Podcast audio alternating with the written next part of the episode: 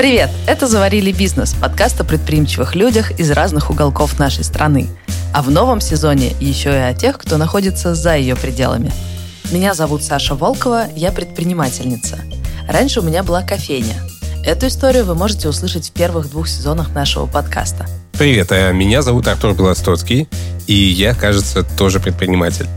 Теперь мы вместе с Сашей делаем студию подкастов «Заварили», которая в том числе делает этот самый подкаст. Предыдущем сезоне мы рассказывали, как открыли студию подкастов. За эти несколько месяцев наша студия выросла до 9 сотрудников, а мы стали работать параллельно над несколькими новыми проектами. Вообще, когда я говорю, что у нас студия подкастов, люди обычно спрашивают, о, а где вы находитесь? Наверное, они представляют себе какую-то комнату с микрофонами, и мы такие сидим, планируем и записываем подкасты. Но пока все не совсем так. Да, мы работаем удаленно. Артур Вальяновский, я в Москве, а другие наши коллеги в Питере, в Краснодаре. С некоторыми нам уже удалось в Москве пересечься, а других мы вообще никогда вживую не видели. Да мы с тобой-то виделись всего 9 раз за всю жизнь, я посчитал. Да, это первое, что ты мне говоришь при встрече. Девять, восемь. В этом сезоне мы хотим разобраться, как поддерживать контакт на расстоянии, как не терять эффективность в распределенной команде и как выжить, если бизнес заставляет постоянно перемещаться по планете. Ну или перемещать сотрудников. Вы услышите истории предпринимателей, которые постоянно находятся в пути. А еще тех, кто перевез бизнес в другую страну и тех, кто уезжал, но продолжал рулить бизнесом удаленно. А помогает делать этот сезон наш партнер – онлайн-сервис организации командировок One to Trip for Business. Это такая удобная штука для предпринимателей, которые постоянно находятся в пути или отправляют в поездки сотрудников. Работает это так. Вы или ваши сотрудники бронируете билеты и отели так же, как если бы вы это делали просто для себя. Вбиваете откуда, куда, когда и так далее.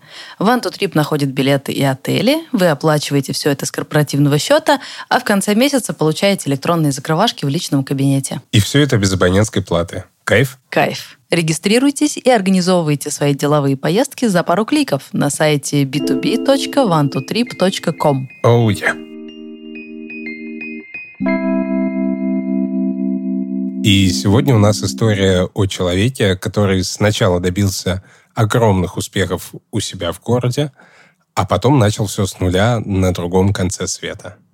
Я Эдуард Гебель, фотограф, видеограф и предприниматель. Мы с Эдуардом живем в одном городе, но более-менее познакомились только год назад на его курсе по съемке видео. Если вам нужна картинка, то представьте себе Эдуарда как такого буддийского монаха-хипстера. Бритая голова, густая борода, спокойный и очень доброжелательный взгляд. Мне кажется, что где-то до чуть ли не 35 лет я жил как-то да, так непонятно совершенно. Как-то пыл по течению. Сказать, что у меня были там какие-то стратегические планы развития, скажем так, на будущее, наверное, нет. Вот я занимался фотографией, что-то где-то получалось, что-то где-то нет, но какого-то глобального такого видения своей будущей жизни не было. Об Эдуарде важно знать две вещи – во-первых, он самый дорогой фотограф в городе. Во-вторых, он предприниматель, причем потомственный. Отец был фотограф, но фотограф он был тоже предприниматель. Он работал еще в советском фотоателье, ну, как наемный наверное, рабочий на государство. Ну, естественно, тогда все делали шабашку, работали там на себя. И еще в советские времена он достаточно неплохо зарабатывал. Мы жили на центральном проспекте города, город Актюбинск, сейчас он называется Актюбе. И вот наш дом выходил прям окнами на центральный проспект. Это была двухкомнатная квартира, обычная советская пятиэтажка, стандартная, как и везде, во всех советских городах. И однажды мы купили полуторку, которая находилась прямо на одной личной площадке с нами, соседняя квартира. И вот как раз-таки в этой квартире купленной, которая находилась на втором этаже, мы сделали фотосалон. Фото на документы, просто какая-то художественная фотография. Ну, то, что сейчас называется фотостудией, тогда были фотосалоны. Вот представь себе, это жилой дом, второй этаж, это то есть даже не первый этаж, это даже выход не на улицу. Да, окна выходили на лицевую сторону, а зайти-то надо было все равно со двора. И все равно это работало. То есть люди заходили во двор, обходили там этот дом, заходили в обычный подъезд жилой пятиэтажки, поднимались на второй этаж, и вот это был фотосалон. Более того, в один момент той двухкомнатной квартире, где мы жили с братом, папой и мамой, четыре человека, мы освободили зал, чтобы поставить там печатную машину, которая печатала фотографии. И она была, кстати, тогда единственная в городе. Да, ну, наверное, чуть ли не в Казахстане, потому что эта печатная машина была супер редкостью и стоила супер дорого по тем временам. Вот, она у нас стояла там в зале. Я приходил после школы, печатал на ней фотографии, потому что никто не мог разобраться вообще, как она работает. Она была еще там наполовину аналоговая, печаталась фотопленки. Такой это был бизнес тогда. Эдуард с 14 лет участвовал в семейном бизнесе. Поэтому, как он говорит, предпринимательство было для него чем-то понятным и естественным. С детства у меня перед глазами была семья, пример, что бизнес — это что-то такое вот у тебя в квартире. То есть очень близко. Это даже не так, что вот у кого-то родители бизнесмены, но они где-то там работают, и ты там, собственно, с этим особо не соприкасаешься. Ну, работают, они там работают. А это действительно было у меня в квартире. То есть ты там мог выйти, грубо говоря, в трусах утром, пройти через дверь, и там уже был фотосалон, клиенты, которые заходят туда-сюда, да. А, вот как это было. Поэтому для меня это, мне кажется, естественно. Но я не хочу сказать, что я был каким-то супер увлеченным фотографом на те времена, как у некоторых бывает такое хобби, они очень любят фотографировать. Я не могу сказать, что я прям вот этим сильно очень увлекался. Увлечение фотографией, оно уже пришло гораздо позже. После школы родители отправили Эдуарда поступать в университет в Ульяновск. Учиться в России в те времена было вроде как престижнее, а в Ульяновске жили родственники. Эдуард учился на менеджера, потом на психолога и, в общем-то, не планировал заниматься фотографией. Может быть, просто не было какого-то такого сильно большого интереса именно к фотографии. Это не было для меня никогда, скажем так, хобби. Вот чтобы я прям хотел брать в руки фотоаппарат идти фотографировать. А ведь у многих как раз-таки наоборот начинается с увлечения фотографией, потом переходит в какой-то заработок. А у меня наоборот, да, все как-то началось в семейном бизнесе. Это была прям чисто коммерческая история. Может быть, просто поэтому она мне в какой-то момент, я ее даже не рассматривал как такое вот интересное занятие. Но на втором курсе профессия его все-таки догнала. Он получил первые заказы на фотосъемку. Но не людей, а мебели. В Ульяновске много больших и маленьких мебельных производств, и всем им нужны фото для каталога. Эдуард начал снимать за деньги, но все еще сопротивлялся.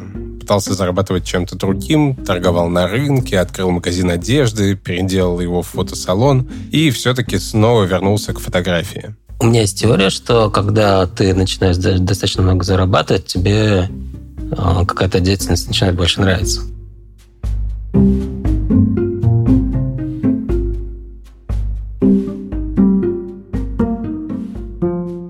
Меня всегда удивляют истории, в которых э, человек как бы родился предпринимателем, в семье предпринимателей, и для него это путь по проторенной дорожке. Потому что у большинства моих друзей все наоборот. История, как ты приходишь в предпринимательство, это история преодоления стереотипов своей семьи, друзей, какой-то совершенно альтернативный путь ты представляешь, сколько можно энергии сохранить, если ты сразу выкидываешь из своей головы все сомнения, типа, а справлюсь ли я? А может быть, лучше все-таки пойти в найм?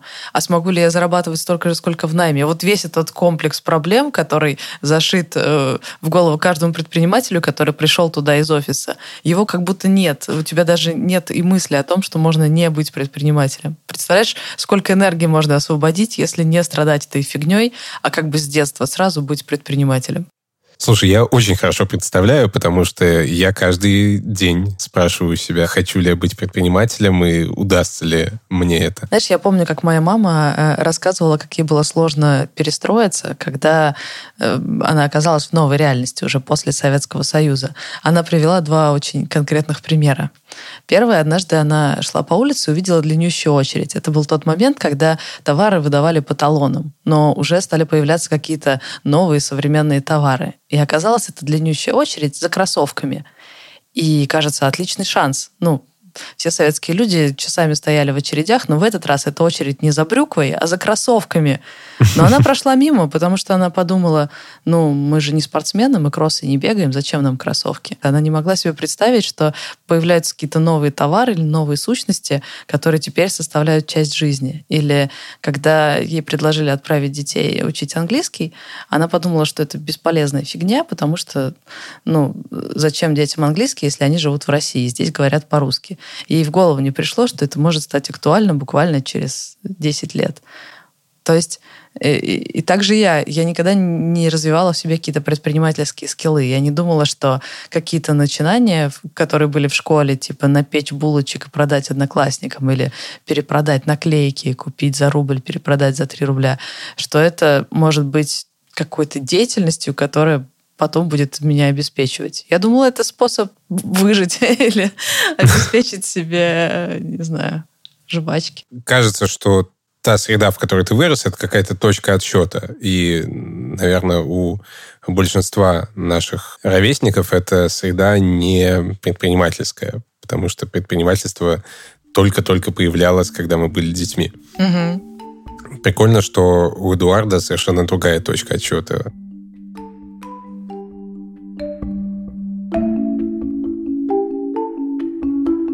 Через некоторое время Эдуарду надоело снимать мебель, и он решил заняться свадебной фотографией. Но прежде чем окунуться в новую историю, он пошел учиться у более опытных людей. Одним из первых шагов было тогда это пойти на мастер-класс к одним, опять же, модным на тот момент фотографам в России и известным свадебным, именно с целью узнать, собственно, как это делается и с чего, скажем так, начать. На мастер-классе Эдуард подсмотрел ход, который помог ему, с одной стороны, громко заявить о себе, а с другой поднять городскую планку свадебной фотографии на новый уровень. Я просто начал делать фейковые свадьбы. То есть берешь мальчика, берешь девочку, не факт, что они даже между собой знакомы, одеваешь одного в костюм, другую в платье и делаешь э, съемку. В чем плюс такого подхода? В том, что ты, во-первых, берешь симпатичного мальчика девочку. Второе, одеваешь их так, как ты считаешь нужным, модным и трендовым, а не так, как там повезло тебе, да, на настоящей свадьбе. И идешь, снимаешь то, что хочешь, в те места, в которые никто никогда не снимал. Если все по стандарту идут там какой-нибудь вечный огонь, там, не знаю, ЗАГС, то ты можешь сделать визную регистрацию, фейковую, естественно. Ты можешь пойти в какие-то такие места, где никто никогда не додумался до этого снимать свадебные фотографии. Еще один хитрый ход – поставить самые высокие цены. Это был один из способов тоже выделиться. Я это использовал как о, такой аргумент. Типа, вот у меня самые большие цены. То есть я делал на это акцент. Когда я был фрилансером, я тоже с самого начала выставлял высокие цены – так меня учили. Но чувствовал я себя при этом очень некомфортно. Я же был еще как бы совсем новичок.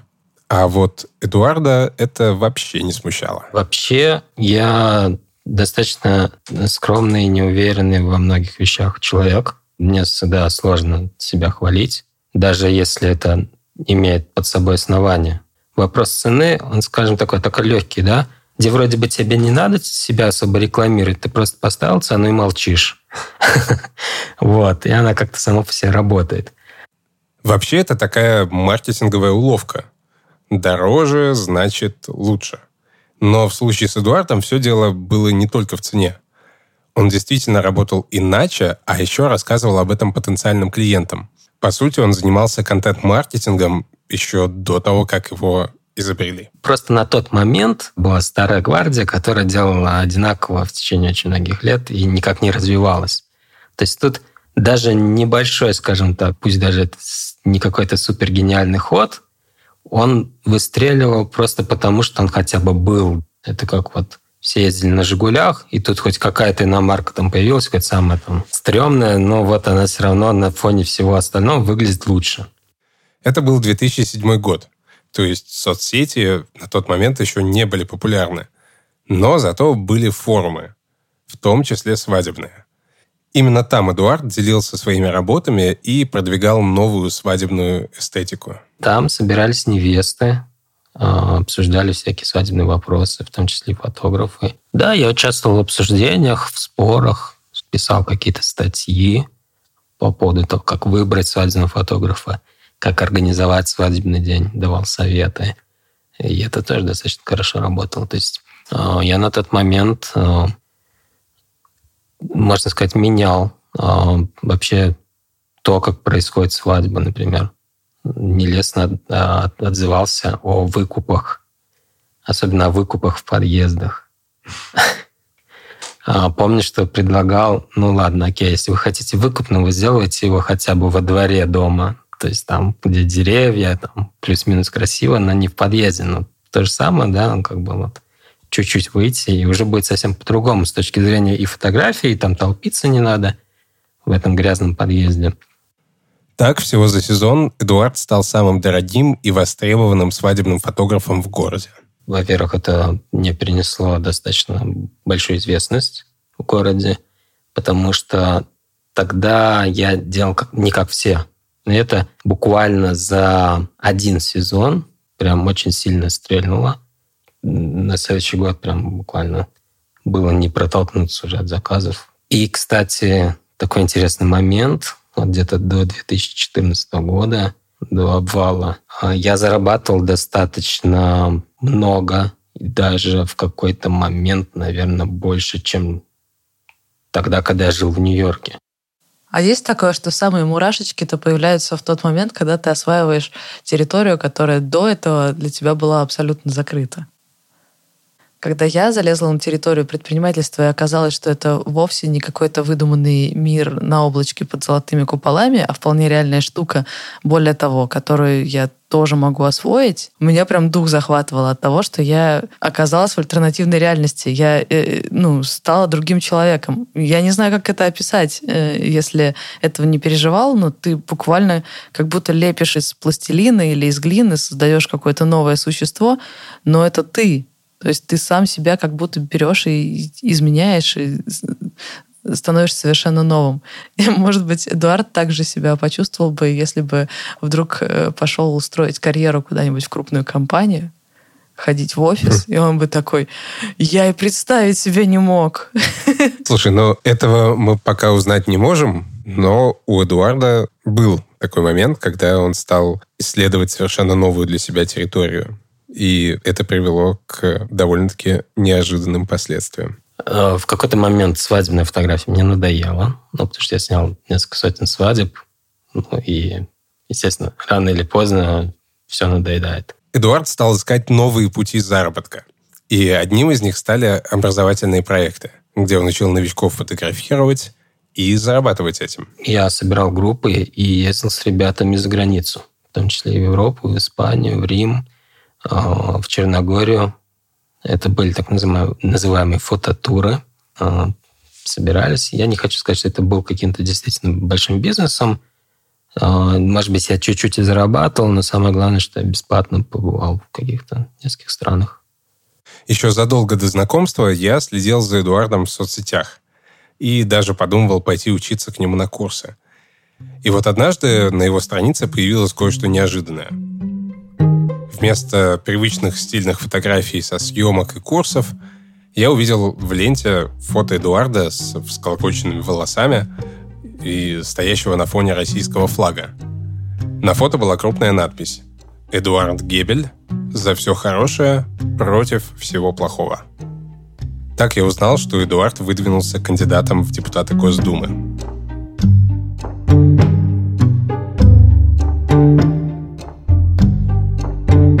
Понимаешь, я вырос в семье предпринимателей, и там были достаточно свободолюбивые нравы, скажем так. А мой отец не очень любил э, советский строй, коммунистов и все такое. И, естественно, разговоры всегда были связаны там, с тем, как государство не очень хорошо влияет на э, нашу жизнь.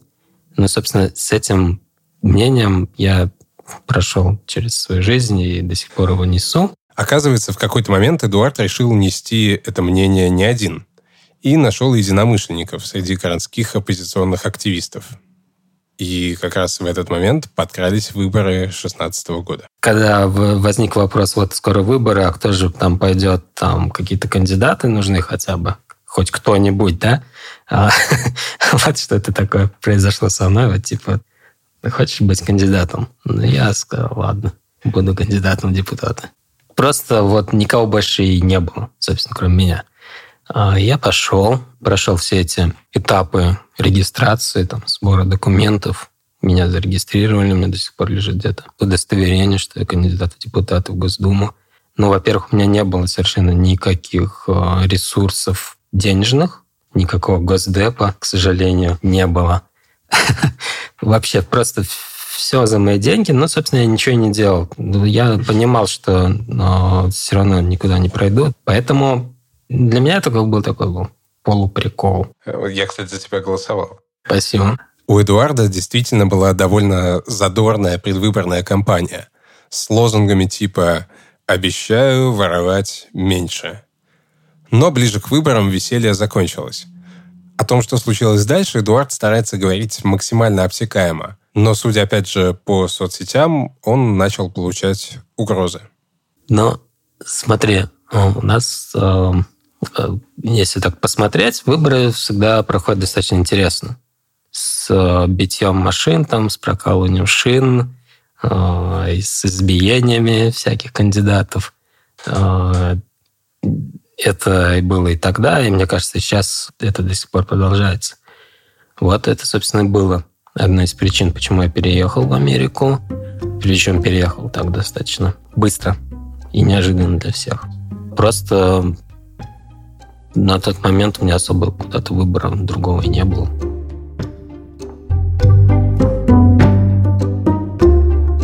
Это была единственная виза, которая у меня была на тот момент открыта. Уезжал я такими тоже тропами какими-то. Но сначала на машине до Самары, потом там как-то с, с пересадками на самолетах. Куда? То есть тебе нужно было уехать быстро? Да, у меня, кстати, не было куплено билеты заранее. Я покупал все на ходу.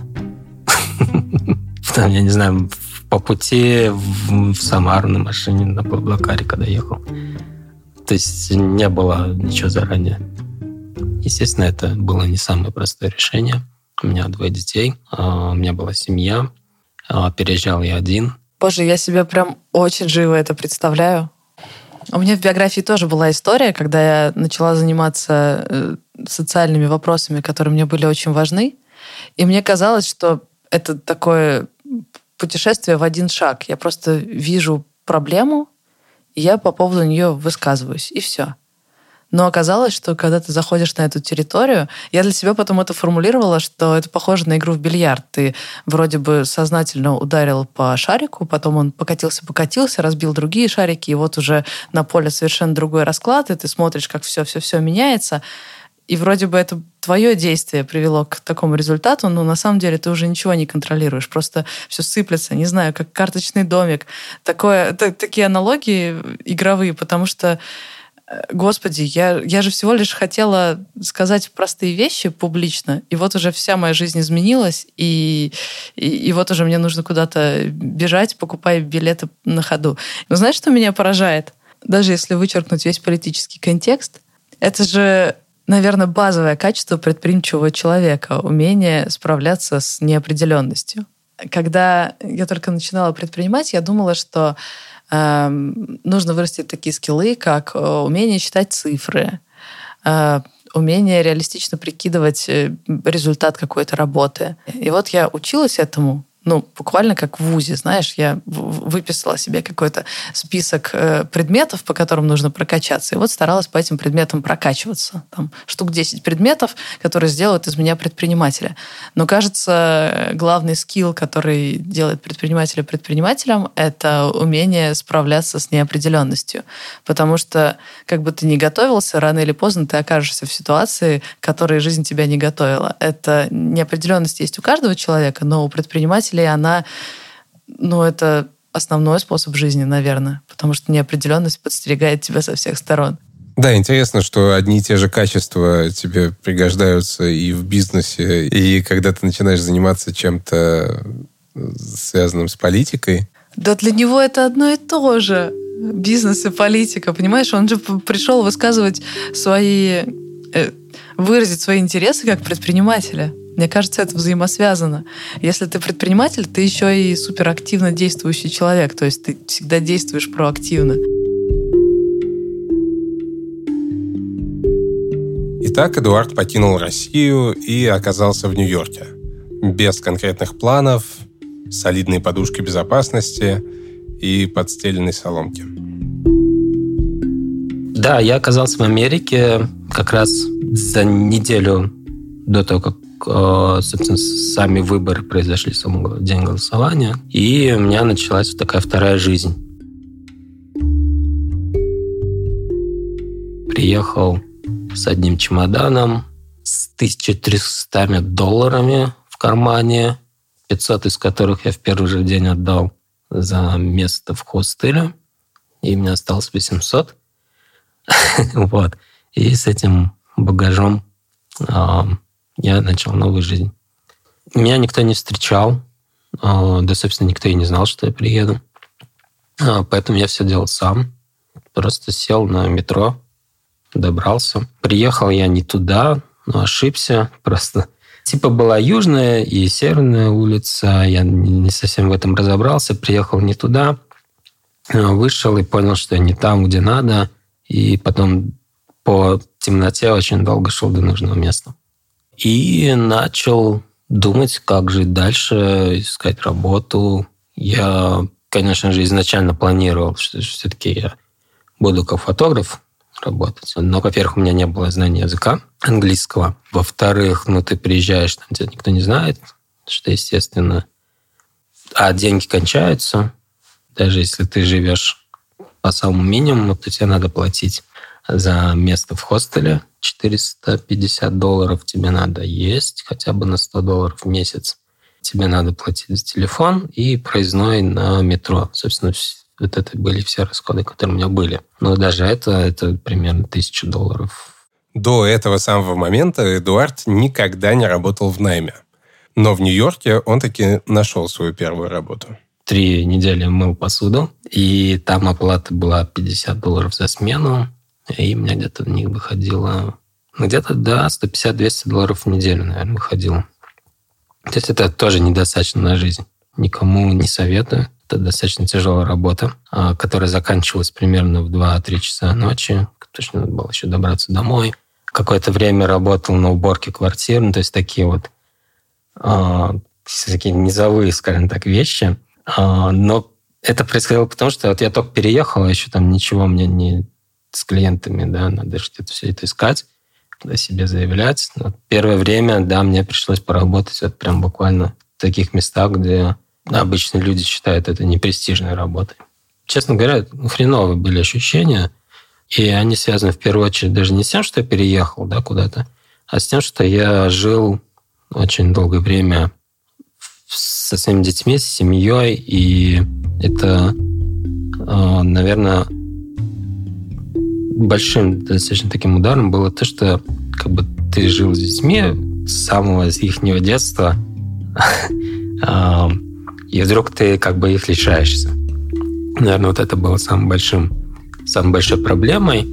А все остальное можно было бы просто рассматривать как такое приключение, скажем так. Да, пусть где-то там со сложностями, но действительно как бы вот то, что вводила в тебя в такое в черное такое настроение, в такую депрессию, это вот а, разлука с детьми.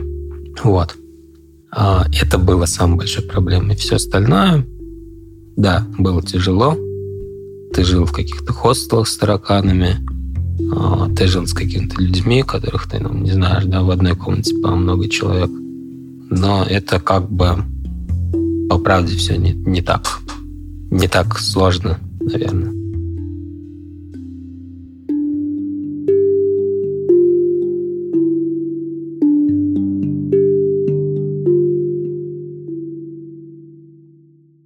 Я все еще не освоила тот навык, где предприниматель умеет считать в уме, поэтому сейчас я подсчитаю. 500 долларов – это на рубли 36 600.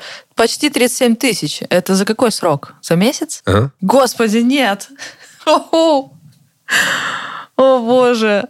Это отвратительное ощущение, когда э, твои российские рубли, которые казались, э, казалось, что их так много в России, э, при пересечении границы превращаются в тыкву.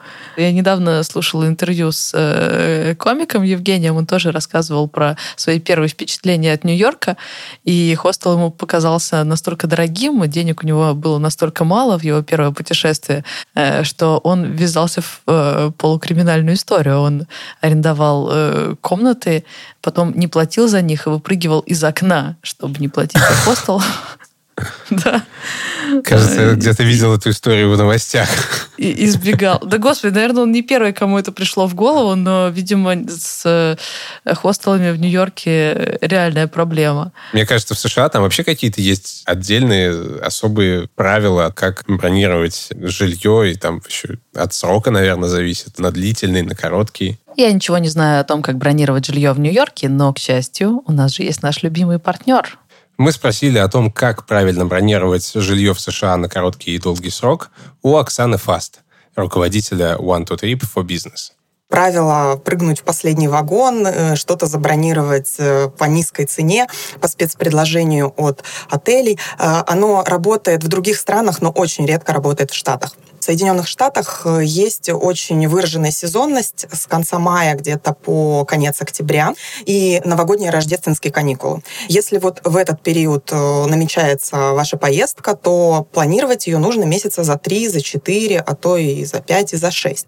Еще один нюанс есть именно вот в американских отелях, что чем меньше там остается свободных номеров, тем выше цена. И еще, наверное, если говорить о цене, главное такое отличительная особенность, э, главное, что в Европе Европе и в России в том числе у нас есть такое понятие, как стоимость выходного дня, потому что обычно отели, особенно вот в городах, э, они грузятся не полностью, и часто мы видим вот эти спецпредложения, там, приезжайте на выходные.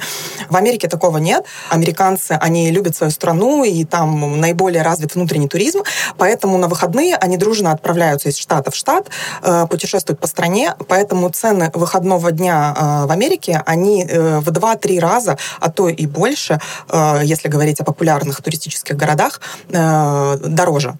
Поэтому это, конечно, нужно учитывать. Что еще отличает? Наверное, налог. Там налогов много. Может быть налог штата, налог города, налог района города есть даже в некоторых городах и практически никогда эти налоги не входят в итоговую стоимость проживания.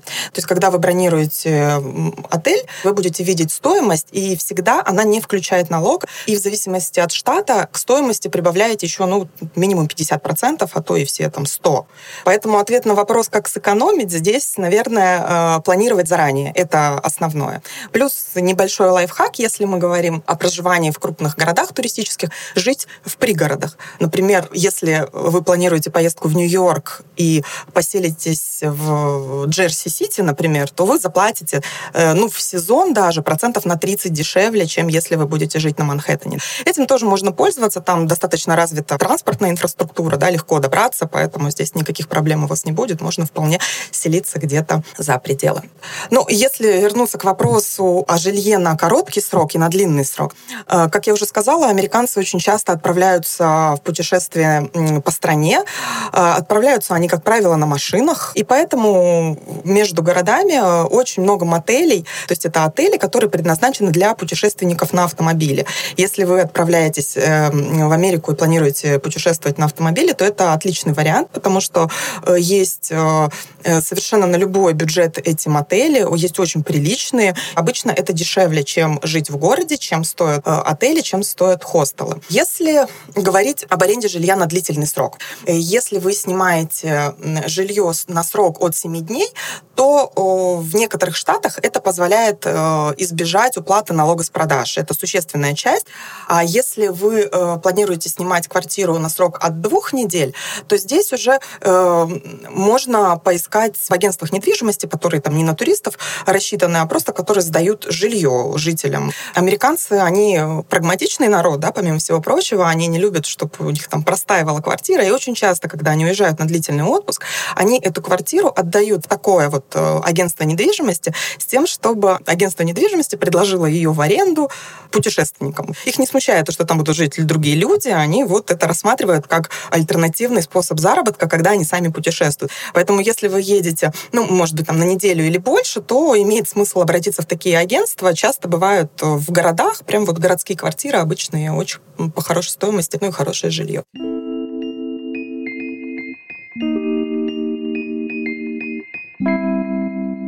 После работы в ресторане и на уборке Эдуард стал искать работу поближе к ремеслу, но не очень успешно. Я пытался устроиться, опять же, в фотосалон в какой-то в Бруклине, но я там буквально даже не прошел первоначальный, так сказать, этап. И после одного дня работы это никак не продолжилось. А, а что там пошло не так? Я не знаю, наверное, просто из-за того, что я не знал языка. Но, скорее всего, вот в этом была проблема. Это действительно большая проблема. в другой стране. В этот момент на помощь Эдуарду пришла Диана, девушка из Ульяновска, которая работала моделью в одном нью-йоркском агентстве. Она меня познакомила с директором модельного агентства. Поначалу, по-моему, я тоже там снимал что-то бесплатно. Он сказал, давайте попробуем. Может быть, моим моделям нужны какие-то фотографии для портфолио. И вот с этого как-то началось основной поток клиентов, он шел и идет через Инстаграм. В Нью-Йорке достаточно большой поток людей, туристов очень много. И вот эти люди, которые приезжают туристами, естественно, у них нет никаких знакомых и связей, где им искать фотографа. Они ищут в Инстаграме, ищут по хэштегам. Нью-Йорк фотограф, естественно, на английском. Пишут тебе в личные сообщения, вот мы ищем фотографа, ты им отвечаешь. Вот так происходит, собственно. Все достаточно просто. То есть я не делал никакого таргета, никакой платной рекламы. Вот чисто органически выкладываешь фотографии, отвечаешь на сообщения. И уже через несколько месяцев Эдуард смог полностью переключить свое внимание на фотографию. Стало все больше, больше появляться работы как у фотографа, и мне стало выгоднее просто уже брать заказы, а не работать за 50 долларов за смену. И, слава богу, да, я вышел на тот уровень, где я начал немножко зарабатывать, и мне это начинало хватать на жизнь. И я полностью перешел в фотографию. Казалось бы, все наладилось. Успех, работай и радуйся. Но Эдуард решил сделать своей истории еще один поворот и сменить профессию. Стать видеографом. В Нью-Йорке достаточно сильная конкуренция. Среди фотографов особенно. Среди видеографов, как оказалось, чуть полегче. Поэтому даже мне с таким, скажем так, стартовым уровнем видео удалось в Нью-Йорке начать работать. И, собственно, это оказалось более успешно, чем фотография. И к концу третьего года жизни, наверное, 90% того, что я делал, это было как раз-таки видео, видеография, а фотография как-то стала так вот, оставшиеся 10%. Попасть в новую профессию Эдуарду помогла случайность в самом начале работы в Нью-Йорке он брал много бесплатной работы. Ну, например, он пошел ассистировать одному успешному русскоязычному фотографу. И однажды тот предложил Эдуарду заняться видео. Он однажды сказал, «А вот смотри, я пытаюсь там тебе продать как фотографа, как второго фотографа, но это не очень хорошо получается. Давай попробуем снимать видео. Я говорю, ну, хорошо, давай попробуем. И мы начали. Он снимал э, фото, опять же, свадебное, а я параллельно снимал бесплатно просто видео. Ну, вот рядом ходил и снимал видео. И потом из того, что снимал, монтировал какие-то ролики. И так потихоньку набирался опыта. Потом мы стали это продавать, когда уже появились какие-то первые работы, да, которые можно было продавать.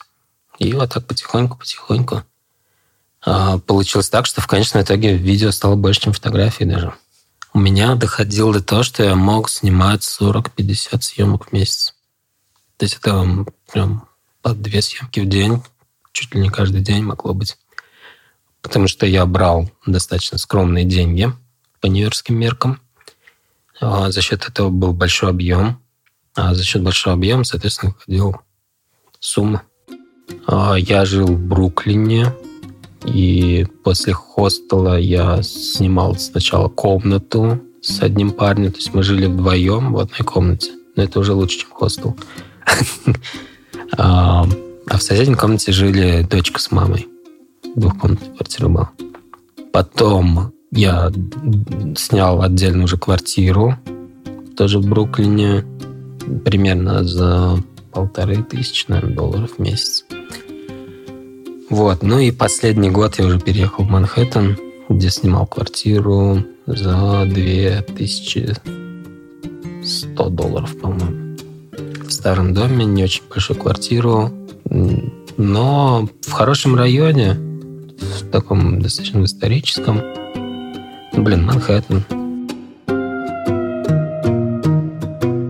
Эдуард находил новых клиентов через Инстаграм. Это были обычные туристы, а иногда и российские знаменитости. Например, однажды ему написал муж певицы Алсу, чтобы договориться о семейной фотосъемке.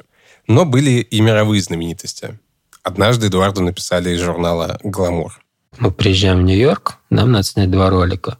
Один с Томми Хилфигером, типа интервью, а второй э, ролик э, про макияж. Самое удивительное, на тот момент я не имел какого-то супер большого портфолио, у меня там не было каких-то там а, таких работ значимых, но человек нашел меня через Инстаграм, заказал. Представьте себе такое там в Москве или в Ульяновске, честно говоря, не могу.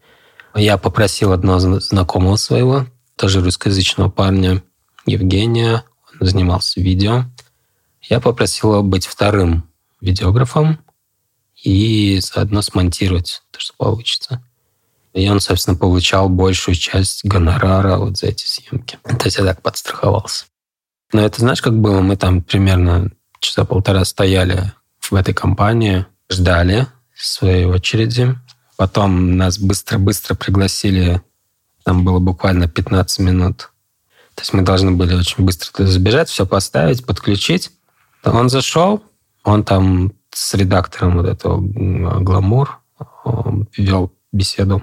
Они быстро-быстро там вот, свой текст сказали, и он ушел. Ну, то есть мы там чисто отработали за камерами, ни, ни с кем не общались вне работы.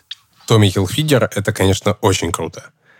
Но больше всего меня впечатляет, что всего за пару лет работы Эдуард умудрился открыть в Нью-Йорке собственную фотостудию. Ты знаешь, вот когда мы живем где-то здесь, все в провинции, в Ульяновске, нам все кажется, что там где-то что-то такое невероятное иметь фотостудию на Манхэттене, возле Таймс-сквер, что это типа что-то из разряда просто вообще космос какой-то.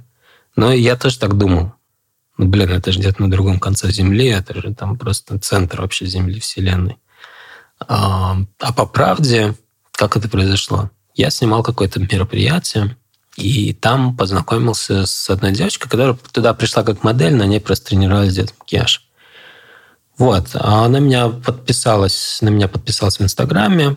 А я через какое-то время выкладываю пост, э, что ищу партнера, с кем бы снять помещение под студию.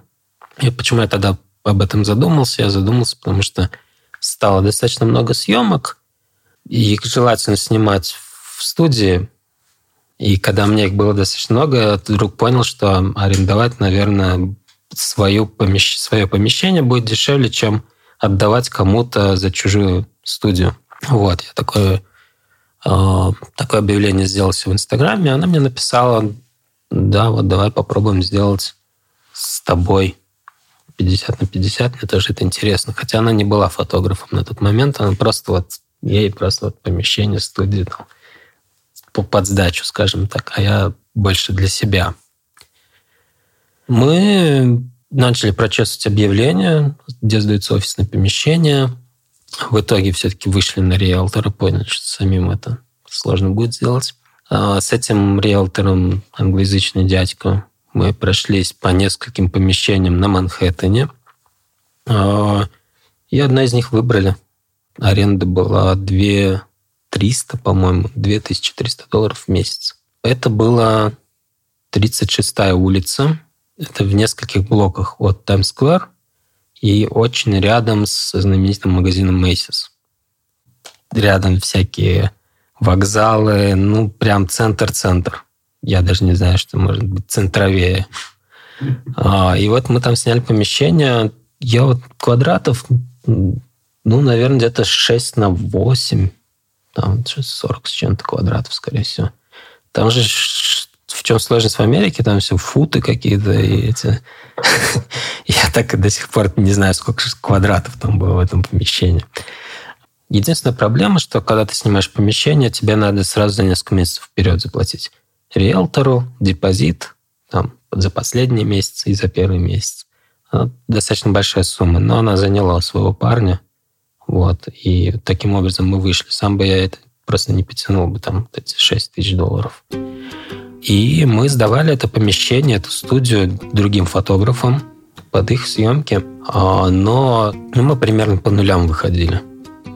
Может быть, иногда чуть-чуть зарабатывали сверху, прям чуть-чуть. Вот. Но уже неплохо, что ты имеешь студию в центре, и она хотя бы тебе обходится 0 рублей. При этом ты еще свои съемки можешь там делать.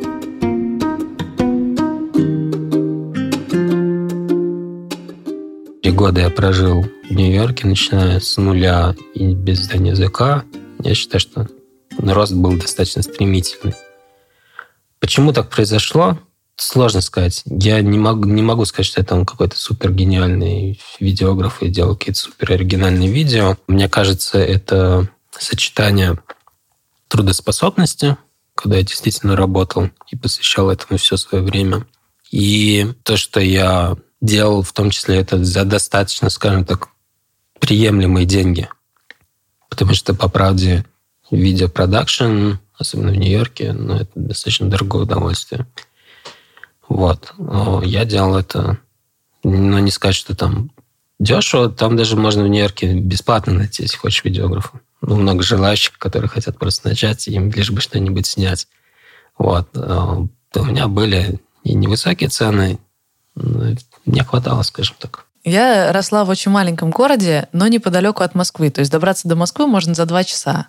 Но ты же этого не ощущаешь, когда живешь в самом городе.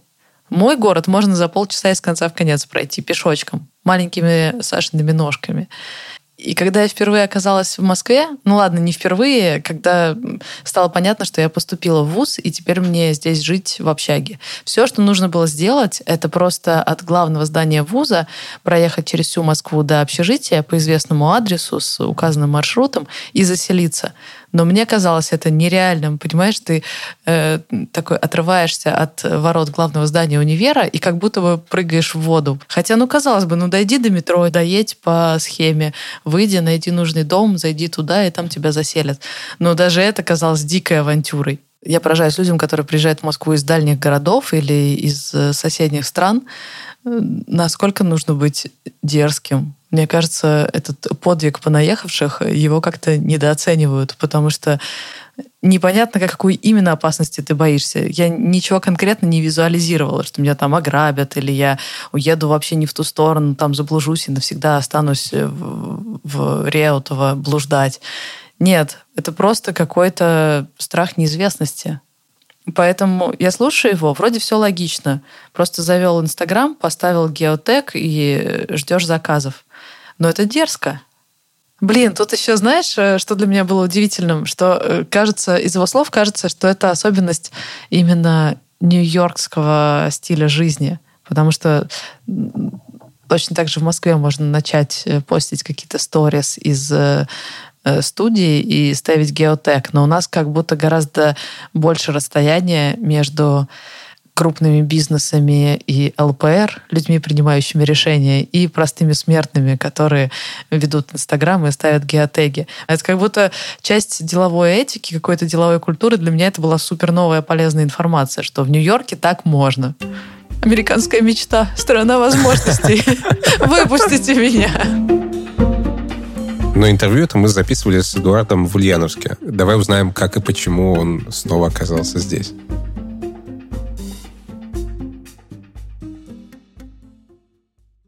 Ну, понятно, что с туристической визой ты не имеешь права работать официально. Я подал документы на политическое убежище. После того, как ты подаешь документы, через несколько, некоторое время ты получаешь разрешение на работу. И вот с этим разрешением на работу, конечно, тебе уже гораздо проще. Ты уже можешь принимать чеки, переводы именно за работу. Ну, работать официально.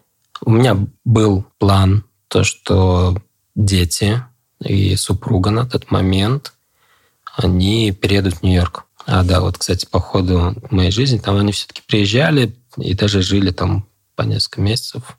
И даже начинали там ходить в школу в американскую.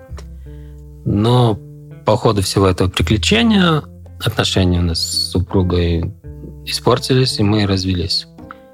А, детям, соответственно, не давали визу уже. У них закончились те, которые были. А им визу не давали, приехать они не могли. В итоге я оказался в ситуации в такой, что мы развелись, дети приехать не могут, никого уже не пустят. Я не могу оттуда уехать, потому что процедура получения политического убежища не предполагает, что беженец может уезжать к себе в страну и возвращаться. Ну, типа, ты сбежал, зачем ты возвращаешься туда, да? И я оказался в ситуации, что детей я в лучшем случае увижу через много-много лет. Ну, когда они уже там вырастут там, до 18 лет и смогут самостоятельно приехать, если вдруг смогут. Спустя полгода Эдуард сел в самолет и вернулся в Россию после трех лет в Нью-Йорке. Проезжая через самарские деревни в области, смотрю на все это, становится печально, но я понимаю, почему я вернулся, это мое решение. Приезжаю вот сюда, в Ульяновск, а, вижу все вот эти девятиэтажки советские, и вот первый, первый вот взгляд вот на все это, это что это какая-то пустыня, это настолько пусто, даже людей нет, такие там просто непонятно, да, ну какой-то а, после Нью-Йорка. А, и что самое интересное, вот сколько я здесь живу, полтора года назад вернулся, привыкаешь обратно ко всему этому. Привык, теперь вроде ходишь, вроде нормально. Но когда такой резкий контраст быстрый, это, конечно, все очень бросается. Были планы, может быть, также получать какие-то заказы, продолжать из Америки, там по монтажу что-то делать. Но коронавирус, ну, как бы все планы спутал, потому что не стало работы ни здесь, ни в Нью-Йорке, потому что там был локдаун, и там все это было серьезнее даже, чем здесь. И, собственно, как-то продержался просто на тех накоплениях, на которых я успел накопить в Америке. Но, с другой стороны, я начал получать больше работы здесь, и сейчас в основном вся моя работа да, переместилась сюда, в Россию. И я просто работаю здесь.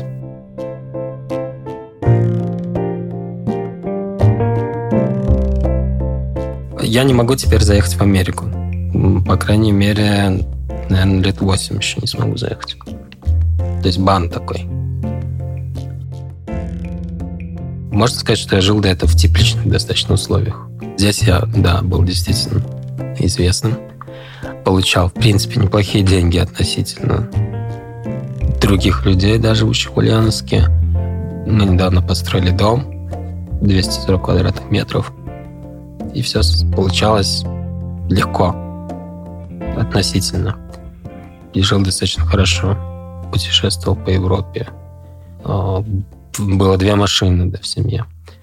А, да, в общем-то, все было замечательно. И тут ты переезжаешь и живешь в хостеле. А, где-нибудь на втором ярусе кровати, а там по кухне ползают тараканы. Ну, ты понимаешь, да? Такой скачок квантовый.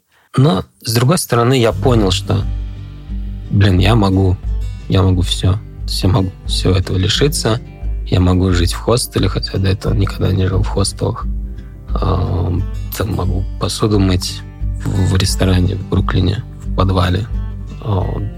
И ты до этого просто как бы не знал своих пределов и не знал того, что ты действительно можешь.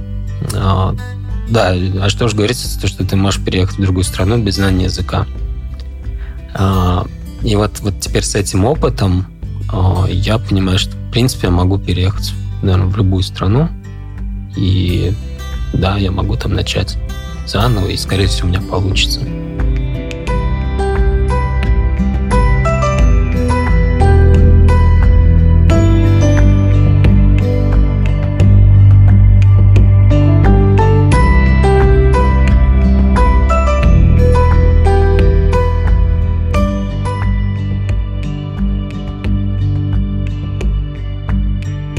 Я на это смотрю так. У меня есть э, короткая жизнь, и за нее я успею несколько крутых приключений. У меня в жизни уже было несколько клевых поворотов, и я хотела бы, чтобы еще один поворот был, когда я уезжаю в другую страну и какое-то время там живу. А может, навсегда уезжаю.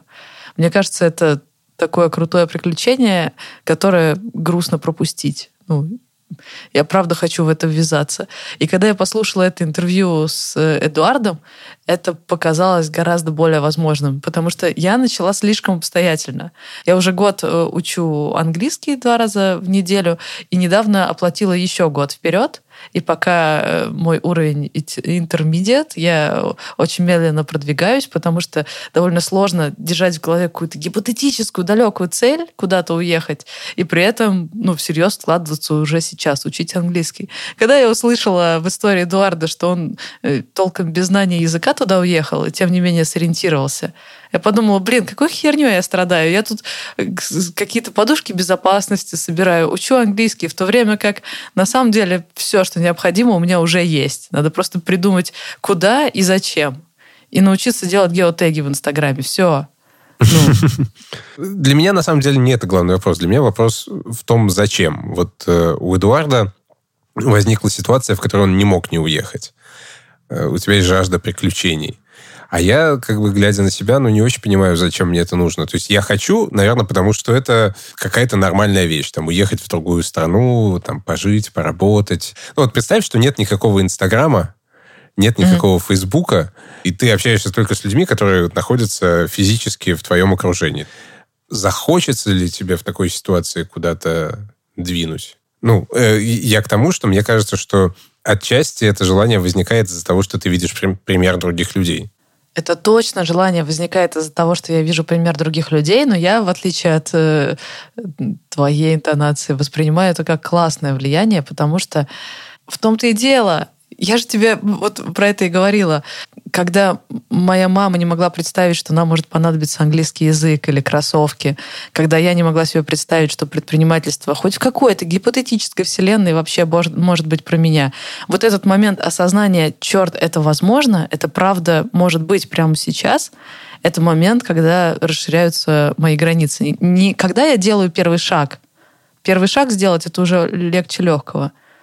Самое сложное это позволить себе предположить, что это правда возможно. А часто ты даже вариантов не знаешь. Ну, я, например, после школы не знала, какие, в принципе, на рынке существуют профессии. Как можно чего-то захотеть, какую-то профессию, если ты даже о ней ни разу не слышал.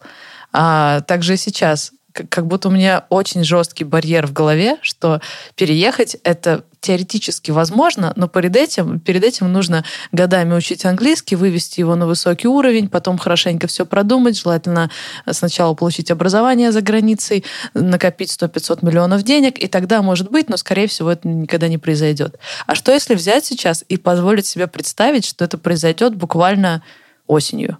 Это возможно. Просто взять и уехать. И да, это в том числе вредоносное влияние Фейсбуков и Инстаграмов и Эдуарда, но это же круто. Это как раз и э, разве не в этом заключается какой-то рост? Я просто, когда сам думаю об этом, я всегда вспоминаю фразу о том, что, кажется, фраза Нила Геймана, чтобы куда, что куда бы ты ни шел, ты везде берешь с собой себя. И я всегда думаю о том, окей, мне сейчас вот там, где я есть, ну, не то чтобы плохо, но не то чтобы прям очень хорошо. Ну, мне как-то нормально, иногда грустно, иногда прям, прям здорово. И я думаю о том, что окей, я беру вот этого себя и перемещаю, не знаю, в Нью-Йорк, в Тель-Авив, э, в Лондон, ну, или в Москву. Я вообще не в Москве живу. Почему я до сих пор не уехал? Потому что я думаю, что окей, это будут те же яйца, только в профиль и дороже.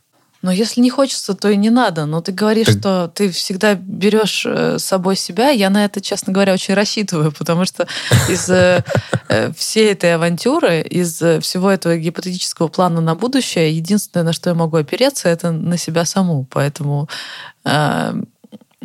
если предположить, что это буду все та же я, на которую можно положиться, я бы с удовольствием. Но я не то, что думаю поменять Москву на Нью-Йорк, чтобы решить какие-то проблемы, от чего-то убежать. И э, типа мне сейчас неинтересно жить, перееду в Нью-Йорк, станет интересно. Или мне сейчас мало денег, а там я заработаю их кучу. Нет, у меня нет такого, что я хочу что-то исправить. Я просто не хочу упускать возможность испытать что-то новое. Это как все равно, что ты пришел в Диснейленд, Э, пошел на один из аттракционов и весь день провел на нем. В принципе, оно того стоит. Аттракцион неплохой. И более того, там, это, этот день значительно интереснее, чем все твои предыдущие, потому что аттракцион классный. Но рядом с тобой еще миллион аттракционов. Ну, а, обломно же их не пощупать. Я толком не видела мир. Я э, путешествовала, я посчитала там, наверное, стран 10. И я живу на планете, и сейчас мои границы настолько расширились, природа настолько очистилась, э, я уже как будто бы мысленно прощупываю всю планету, как будто я э, готова, в принципе, узнать весь мир. Но вместо этого я просто сижу в Москве. Э, мне кажется, как будто потенциал весь не исчерпан, понимаешь? Хочется все увидеть. А путешествовать э, типа на три дня или на недельку это не то. Хочется погрузиться в другой ритм жизни, посмотреть, как, в принципе, люди живут на моей планете. В общем, мне кажется, что тут дело вот в чем. Для того, чтобы что-то такое сделать, нужна энергия. А энергия возникает, как утверждают бизнес-тренеры, когда у тебя есть разрыв э, между тем, что у тебя есть, и тем, чего ты хочешь. И чем сильнее этот разрыв, тем больше энергии. Короче, кажется, что в твоем случае, в случае с Эдуардом, дело в том, что ты чего-то очень хочешь, а он, очевидно, чего-то очень не хотел.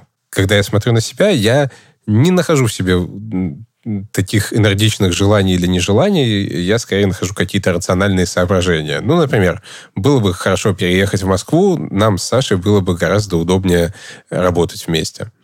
А, или было бы здорово переехать в Москву, потому что, не знаю, тут э, больше музеев.